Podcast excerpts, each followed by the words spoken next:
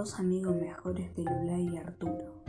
Van juntos a la escuela, se sientan juntos, juegan juntos en el patio y a los dos les gusta entrar y los dos entran juntos, ganan a hacer pis.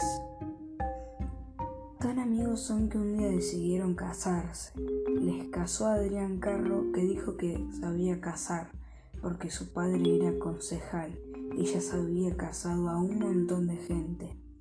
Y sí, que es verdad que Adrián Carro sabía casar porque lo hizo mejor que cualquier cura y cualquier alcalde con unas frases tan bien dichas que parecía que se había pasado la vida casando gente.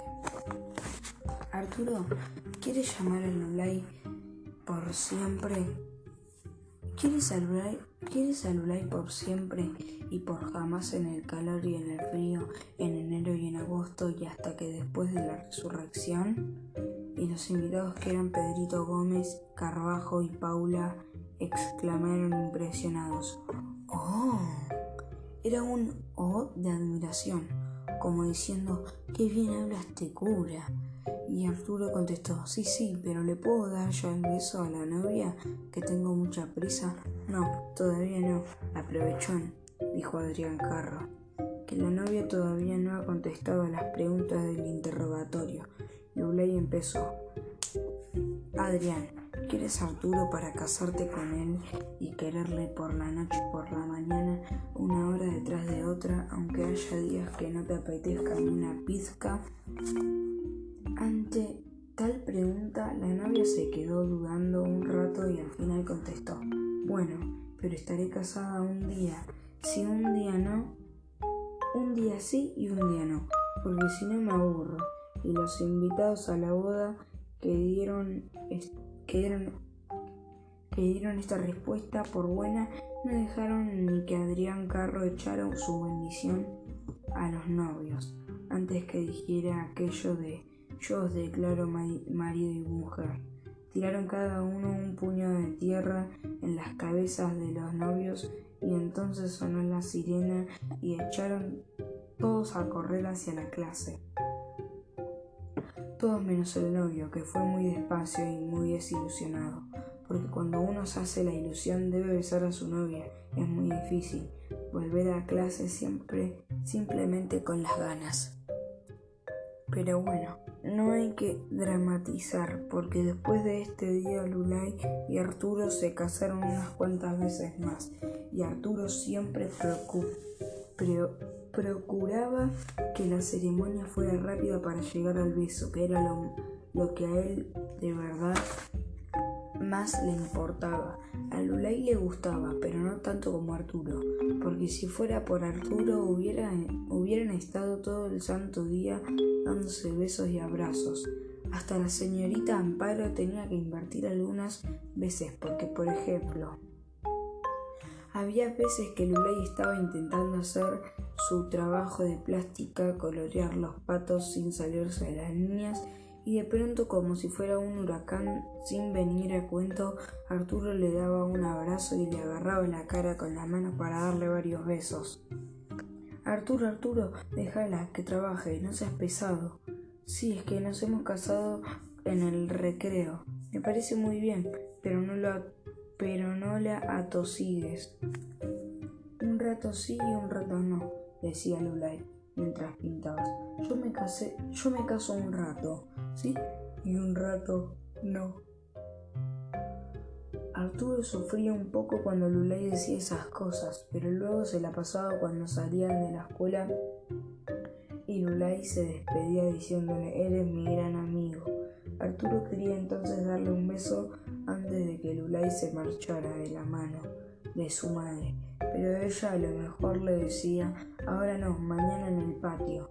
No es que Lulay quisiera hacerle sufrir, es que sencillamente no le gustaban tanto los besos como a su amigo del alma. Pero desde luego no había en toda la, la clase, en toda la escuela, mejores amigos que la niña Lulay que la niña Lulay y el niño Arturo. Arturo estaba perdidamente enamorado de ella. Escribía su nombre en todas partes. en los rincones de la habitación donde no pudiera verlo su madre, en su brazo, en la barriga y en la escalera de su casa. A Lulay le gustaba dejarse de querer, pero un día el niño Arturo sufrió más que nunca porque Lulay se había cansado de casarse siempre con el mismo novio y dijo, Ahora que haga Arturo de cura y yo me caso con Adrián o con otro, me da igual. A Arturo le costó mucho que no se le llenaran los ojos de lágrimas y dijo tragándose un bolón de saliva que tenía en la garganta. No quiero ser de cura, prefiero ser de invitado. Así que fue a Carbajo a quien le tocó casar a la nueva pareja. Carbajo no quiso hacer de cura, él dijo que era el capitán del Titanic que tenía que casarlo antes de que se hundiera el barco y se murieran todos, porque según Carbajo es infinitamente mejor casarse antes de morirse. ¿Por qué? dijeron a coro los invitados. Porque después de morirte ya no te puedes casar. Ah, dijeron los invitados, asombrados por la sabiduría del capitán Carbajo. Entre las muchas virtudes del capitán Carbajo no estaba el don de, la palabra, así que la ceremonia fue bastante rápida, más o menos así. ¿La quieres a esta? preguntó el capitán Carbajo al novio mientras señalaba con un dedo a la novia. Vale, dijo el novio. Vale, no tienes que decir sí o no. Sí. Pues ya está uno listo. Ahora tú, el capitán Carbajo, preguntaba ahora a Lulay. ¿Quieres a este? Bueno, vale, dijo la novia, con un tono que parecía que estaba diciendo sí. No hay más remedio, la, novia no estaba loca de amor, pero el caso es que dijo, bueno, y mientras los invitados tiraban la tradicional tierra sobre las cabezas de los novios, Arturo se fue solo y lloroso a la casa mucho antes de que sonara la campana. Porque esa es otra, como la boda había sido muy rápida. Adrián Carro le había dado tiempo a darle un beso a Lulay y solo de pensar en ese beso a Arturo le entraba una melancolía tan grande que hubiera deseado estar ya en su habitación, en su cama, para quedarse dormido y, olvidarse de todo aquello. Lulay se dio cuenta de que su gran amigo estaba medio triste, medio enfadado, porque no, la, no interrumpió en ningún momento en clase para darle los abrazos de todos los días. Tampoco quiso estar de pareja con ella cuando hicieron el puzzle del cuerpo humano, ni quiso ser su pareja en las adivinanzas. Lulay se hartó de, que su amigo no le hablara y pensó, y pensó algo así como, bueno, ¿no me hablas? Pues vale, ¿y a mí qué me importa? ¿No me habéis, ¿no me habéis visto nunca a un niño deprimido?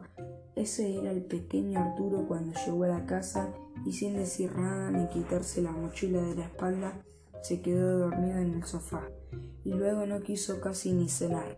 Al día siguiente en el patio los niños también jugaron a las bodas. Así son los juegos en el patio.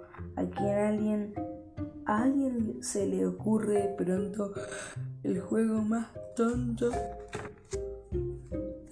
del mundo y sin saber por qué los niños juegan a él, hasta que un buen día deciden dejarlo.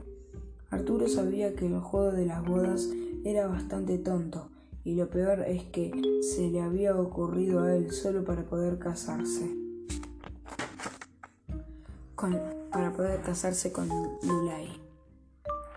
¿En qué hora había tenido semejante ocurrencia? Porque ahora se, porque ahora se encontraba sentado en el suelo haciendo dibujos absurdos con un palo en la tierra y mirando de reojo y con rencor a los otros niños que se preparaban para la ceremonia. Hoy volvía a ser Adrián Carro el cura porque Carbajo no había tenido ningún éxito. Los invitados los de siempre, Paula, Játima, Olivia y cinco más que se habían apuntado de pronto. La novia de la novia la de siempre, Lulay, porque se había pedido ser la novia por un mes y el novio, Pedrito Gómez. lo que más le dolía a Arturo es que el novio fuera Pedrito Gómez, porque Pedrito Gómez era de ese tipo de niños que les gustaban a todas las madres del mundo, incluso la suya le decía a veces. ¿Y por qué no invitas una tarde a Pedrito Gómez, que es un niño tan majo? A Pedrito Gómez lo quería todo el mundo, lo querían las madres, lo quería, lo quería la señorita Amparo, lo quería Lulay y lo, y lo que y lo que era peor incluso lo, lo quería él, aunque le diera cien patadas, quería a Pedrito Gómez porque era bueno, dejaba los lápices siempre y las bromas que hacían tenían siempre bastante gracia. tenéis que ponernos en el lugar de Arturo. Pedrito Gómez, el estupendo, se iba a casar con Lulay, era terrible. Arturo siguió sentado en el suelo haciendo como que dibujaba en la tierra, pero atento, pero atento a la ceremonia. El novio dijo que sí y la novia dijo que también. Se dieron el beso de rigor y entonces los invitados echaron a la tierra sobre la espalda de los novios.